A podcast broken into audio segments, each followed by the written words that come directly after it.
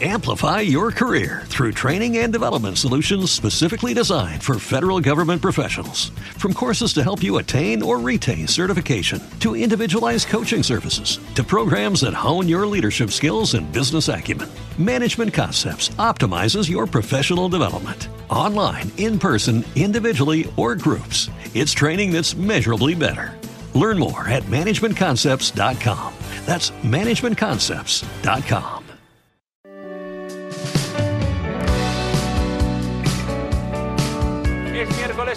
llega el turno de nuestro curso de entrenador, como siempre, con Kino García. Hola, Kino, muy buenas.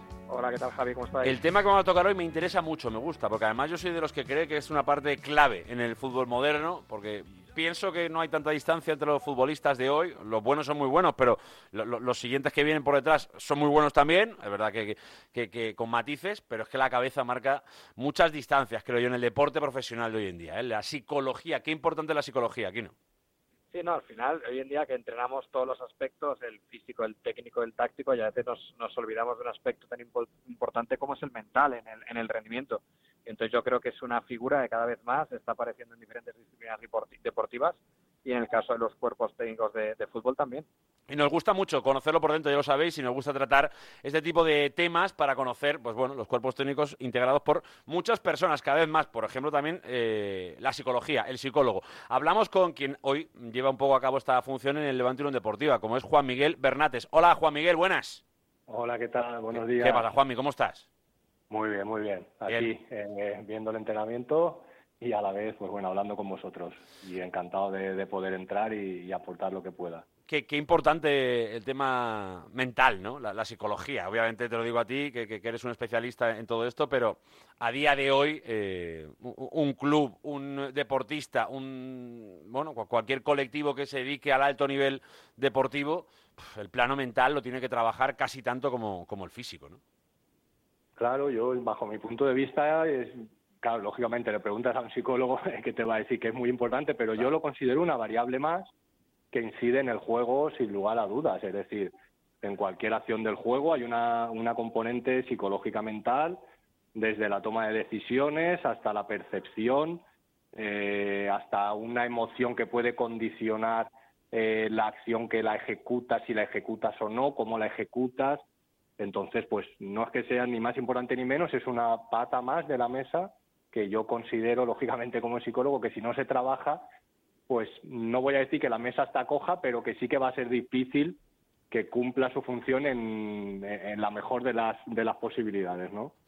Eh, eh, yo creo que, que hay, dos planos, bueno, seguramente habrá muchos más, que tú eres un especialista en esto y por eso te llamamos, pero eh, eh, a mí desde fuera un poco la sensación es que hay dos planos de trabajo diferentes, que es el de, sobre todo cuando hablamos, por ejemplo, de entrenador de fútbol, colectivos eh, como grupos, ¿no?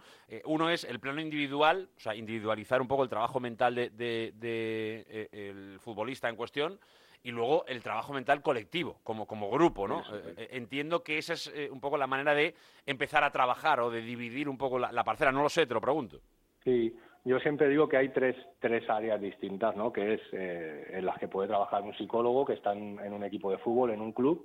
Por un lado es con el grupo en sí, es decir, hay un trabajo eh, pues con todo el equipo, ya sea incluso servicios médicos, cuerpo técnico, jugadores, eh, que ahí se pueden trabajar una serie de variables, pues como la cohesión, como determinadas formas de pensar, eh, la motivación, etcétera. Luego está el trabajo individualizado, ¿vale? Con cada jugador o con cada eh, componente del equipo y luego está el trabajo específico también con el míster.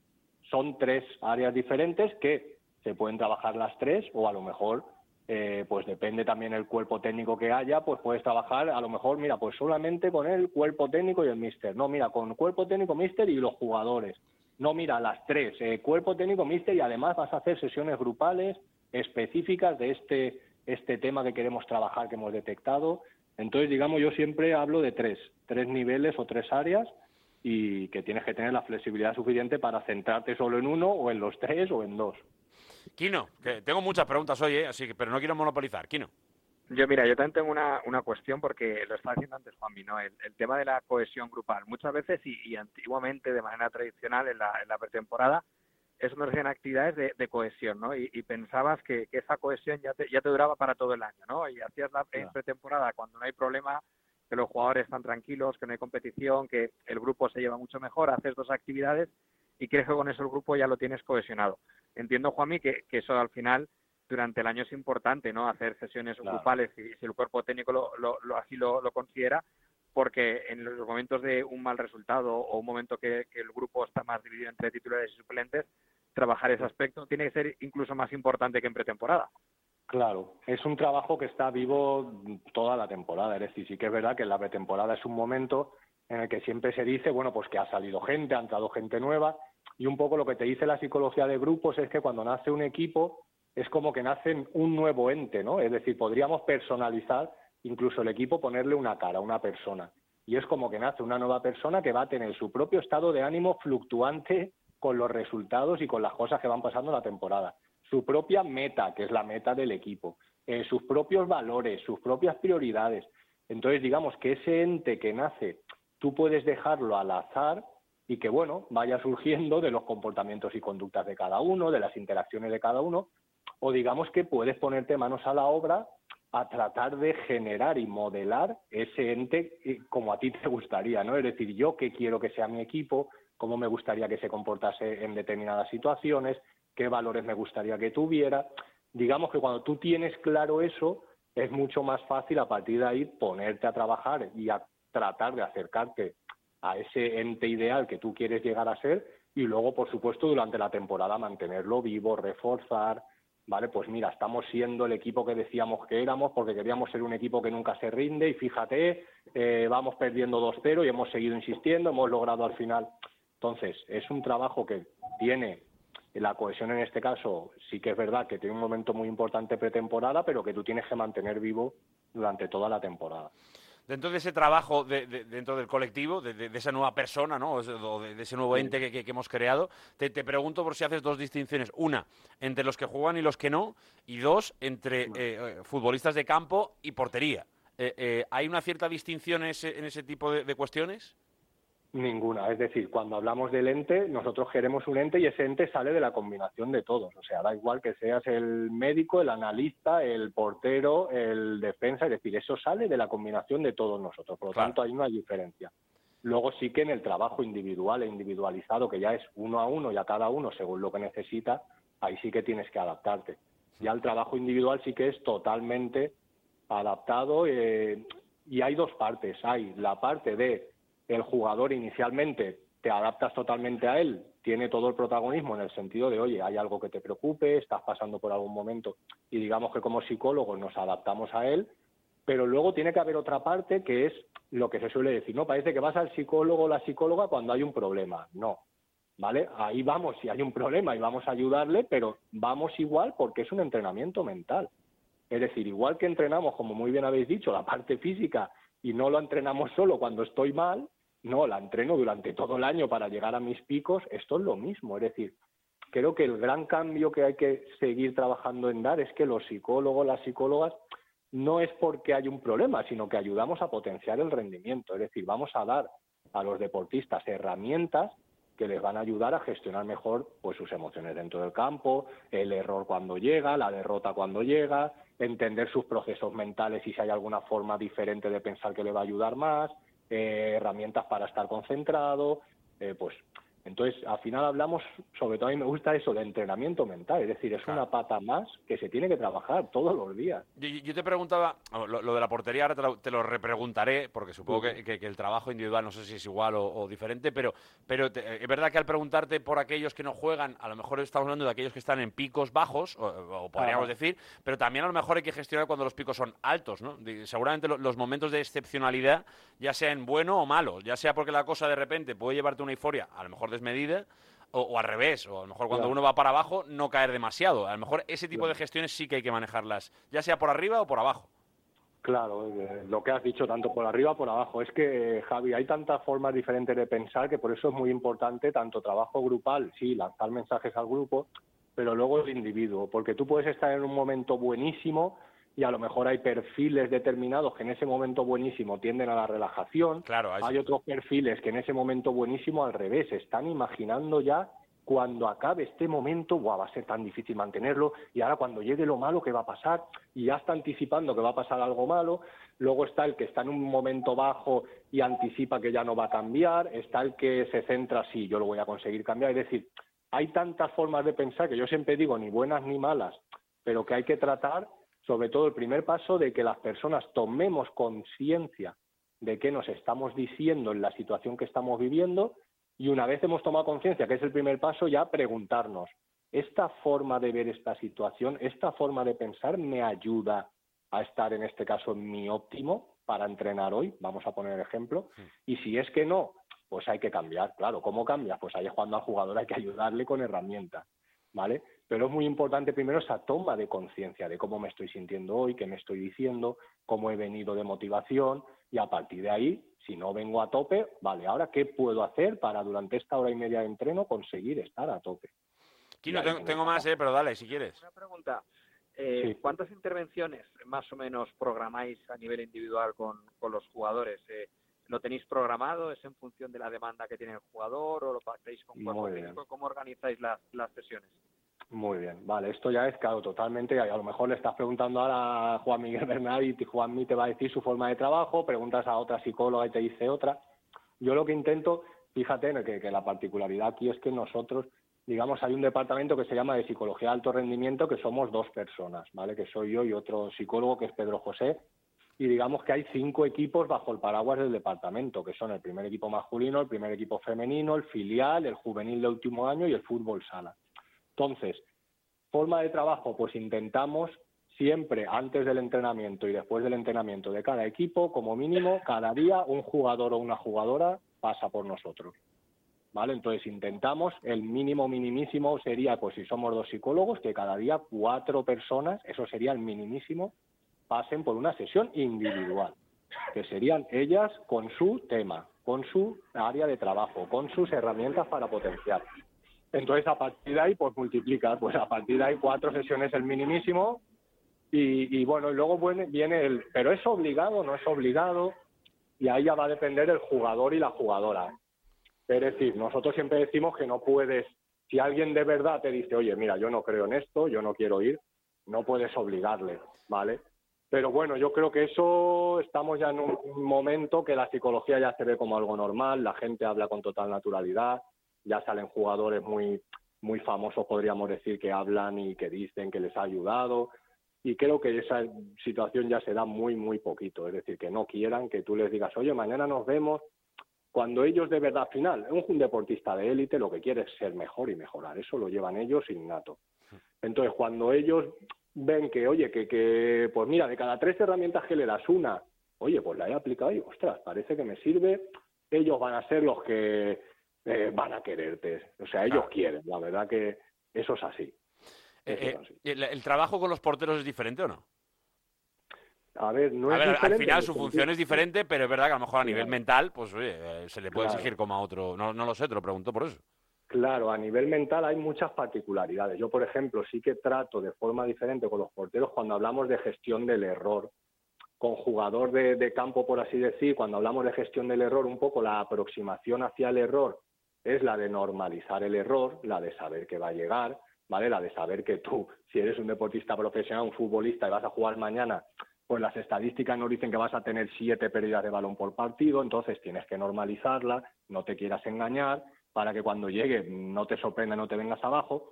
Sí que es verdad que con los porteros no puedes hacer, eh, cuando tiendes a hacer esa aproximación, el portero te dice, no, no, perdona, pero es que yo si cometo un error, uno que cometa, nos puede costar el partido. El jugador eh, de banda pues pierde una, vale, muy bien, la recuperamos. Entonces con el portero sí que es verdad que hay que hacer mucho más hincapié y aproximar de una forma distinta lo que es la gestión del error y bueno, tratar de minimizarlo en la medida posible, pero sí que tener una mentalidad de que si se produce, pues tío, tienes que tener la herramienta para cambiar del chip, seguir conectado al partido y que puedes incluso ser el salvador. O sea, aquí, vamos, intentamos además poner ejemplos para que ellos vean que hablamos de fútbol. Entonces intentamos poner ejemplos prácticos. Yo recuerdo pues un partido contra el Leganés hace unas temporadas que Aitor comete un error y aún así acaba siendo el héroe del partido. Porque a partir de ese error todas sus actuaciones son brillantes. Entonces, que el error no te va a definir ni va a marcar tu partido si tú permaneces conectado al juego, sigues eh, con total concentración, determinación. Entonces, eh, que está en tu mano, vamos aún. Yo tengo la última, pero Kino, eh, ¿quieres hacer alguna más? Porque es que podríamos estar mucho más rato, pero esto es lo de siempre. Estos son pildoritas. El que quiera más ya sabe que tiene un curso de entrenador en la Federación Valenciana de Fútbol, ya lo sabe. Kino, ¿qué?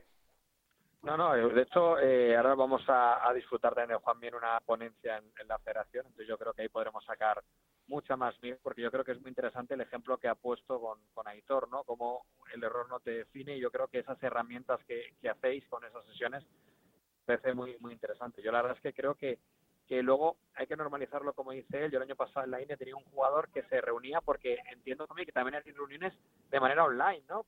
Solo será presencial, porque tiene un jugador que, que se reunía con su psicólogo semanalmente de manera de manera virtual. Entiendo que también daréis ese servicio a los jugadores. Totalmente, sí, claro, claro. Por Zoom o ahora mismo con las con las facilidades que hay para esto desde la pandemia sobre todo, la verdad que sí, que ahora yo creo que la tendencia de eh, o sea, estamos en ese momento en que la psicología, pues yo creo que no podríamos decir aún está ya despegando, porque es verdad que si coges y ahora empiezas a mirar, oye, pues a ver, equipos de primera división o de segunda que de verdad tengan en el día a día del primer equipo una psicóloga, un psicólogo, no te vas a encontrar muchos, pero creo que es un, área que está en continuo crecimiento y que las áreas de trabajo en realidad son tres, es decir, tú puedes encontrarte la psicóloga o psicólogo en un cuerpo técnico, digamos que va de la mano del entrenador y que va con ese entrenador a donde vaya, pero luego te lo puedes encontrar en el club, es decir, el club tiene la psicóloga o el psicólogo eh, y cada año pues se va dedicando a los equipos que, considera el club, pero luego tienes la psicóloga o el psicólogo que hace su, su práctica privada y su consulta. Es decir, que mm, yo creo que nos vamos a encontrar el caso al final eso de que jugadores tendrán cada uno yo me acuerdo la selección española de baloncesto, que, que bueno, que tengo ahí bastante bastante contacto y pues en la selección española de baloncesto que fue al último al último campeonato prácticamente cada uno de los jugadores ya tenía su psicólogo o su psicólogo individual. Es decir la tendencia ya va a ir hacia eso hacia que cada jugador tiene su pues eso su persona de confianza y los que para mí es de confianza los entrenadores entiendo que también, ¿no, Juanmi? Los entrenadores también tendrán a veces la persona de confianza y entiendo que el trabajo que harás con él será muy parecido, ¿no? Al de los jugadores, porque también el entrenador se mete mucha presión, el saber lo que puede, qué, incidencia tiene el partido o hasta cuándo es responsabilidad suya. Y, yo creo que los entrenadores a veces nos responsabilizamos demasiado de lo que sucede en el campo y yo creo que ese trabajo también es importante. Totalmente. Sí, con el entrenador el trabajo es doble. Al final es tanto para él mismo en el sentido de efectivamente de gestionarse, pues mientras está dirigiendo, mientras está entrenando, eh, cuando acaba y hay una derrota, efectivamente digerirla. Y luego está el trabajo diferente, que es el de cómo ayudarle con herramientas, ya no a sí mismo, sino cómo con esas herramientas él las puede aplicar para ayudar al equipo, pues con los mensajes que lanza, eh, con la forma de afrontar situaciones. Entonces, con el entrenador es muy bonito porque es doble. La verdad es que eh, habría mil preguntas. Yo la última que, tenía aquí esperando eh, eh, es directamente si hay mucha diferencia en preparar un partido de eliminatoria a un tramo normal de liga. O, por ejemplo, si es muy diferente trabajar una semana normal de septiembre, octubre, noviembre o trabajar en mayo cuando la cosa está en juego. ¿Cambiáis mucho la manera de trabajar o no? Muy buena las dos. Vamos a ver, la primera empezamos, la de la eliminatoria para mí, diferencia ahí, si hablamos del partido de, vuelta ya, es que es real la mítica palabra o frase que se suele escuchar mucho en el fútbol de es una final, ¿vale? Porque tú puedes estar en el mes de, a veces de, enero y ya se escucha, es una final, esta semana tenemos una final, que es mentira, ¿vale? Y que no digo que sea bueno ni malo, ¿vale? Pero eh, lo que vuelvo a lo de antes, es qué me está generando este pensamiento, ¿vale? Porque muchas veces la palabra final lo que hace es que yo tenga determinadas conductas en el campo de precipitación, de quiero ya ganar tal o me meten un gol, y, porque de verdad es una final, o sea, una final quiere decir que acaba el partido, yo ya está, he eliminado o no he conseguido ascenso o no he conseguido campeonato. Claro, en enero no es verdad, es decir, Tú en enero, pues sí, el partido es importantísimo, pero tú son tres puntos. Es decir, yo siempre aquí hablamos de ponernos la meta de puntos. Es decir, tú sabes que si tú llegas a 78, 80 puntos, tu objetivo, lo normal es que lo consigas. Entonces, oye, son tres puntos importantísimos que nos acercan, pero que no es una final. Entonces, creo que sí que hay una diferencia entre cómo prepararla, porque una es una auténtica final y la otra no. Y con respecto a la otra, la otra, ah, si se trabaja igual, a ver, pues para mí, si hiciéramos todo de manual y esto fuera un examen de psicología, yo te diría que es que se tiene que trabajar igual. Porque es que son tres puntos igual los de mayo que los de septiembre. En el momento que tú a los de mayo le estás dando más importancia, ya estás cometiendo un error. O sea, ¿qué me estás queriendo decir? Que en septiembre no has dado todo lo que tenías, que no has preparado todo como crees que... ¿Sabes lo que te quiero decir? A, lo mejor al propio futbolista le entra algo más de duda o, a lo mejor se siente menos confiado, no lo sé. Pero si desde septiembre la cultura que hay es esa, es claro, claro, claro, claro. Es llegar ya, preparado, claro, claro. Claro, si tú desde septiembre has preparado que no, que no, que es que el partido de este domingo empieza el lunes en este entrenamiento. Ya estamos compitiendo para, ¿sabes?, acercarnos a la victoria el domingo. Lo que hagamos aquí y lo que haga nuestro rival el domingo ya nos está poniendo más cerca o más lejos de la victoria. Y eso en septiembre, en mayo o en noviembre va a hacer que cuando lleguen esas fechas, digamos, tú estás acostumbrado. Es decir, hay que hacer lo que siempre hemos hecho, señores. O sea, e-, eso es importante, pero claro, tiene que partir del trabajo de, diario. Día a día, claro que sí. La verdad es que nos tiraríamos mucho más rato, ¿eh? hablando aquí de, todo esto, pero, pero lo cierto es que, es que tenemos que cerrar, que llegamos a las 3 de la tarde y hay que cerrar la, sección. Juanmi, que te mando un abrazo muy grande, que además eh, eh, sigues esta evolución con, el equipo y, a ver si en mayo no te, hace, no te hace mucha falta porque la cosa ya está hecha, eso sería lo, idílico, pero que de verdad que os deseamos mucha suerte, ¿eh? que está además el equipo en un crecimiento constante y, y, estamos emocionados porque queremos volver a ver el Levante en primera, así que a, seguir con la batalla. Juanmi, te mandamos un abrazo muy grande y gracias por estar en esta sección. Muchísimas gracias a vosotros. Hasta ahora. Kino, que, te mando otro abrazo a ti, ¿eh? El miércoles que viene más. Nos vemos la semana que viene, ya prefallas. Ya estamos, ¿no? Bueno, ya casi metidísimos en fallas. Bueno, de hecho será el día de la planta, no te digo más, con lo cual fallas absolutas, absolutas. Gracias, Kino. Venga, un abrazo. Amplify your career through training and development solutions specifically designed for federal government professionals. From courses to help you attain or retain certification, to individualized coaching services, to programs that hone your leadership skills and business acumen, Management Concepts optimizes your professional development. Online, in person, individually, or groups, it's training that's measurably better. Learn more at managementconcepts.com. That's managementconcepts.com.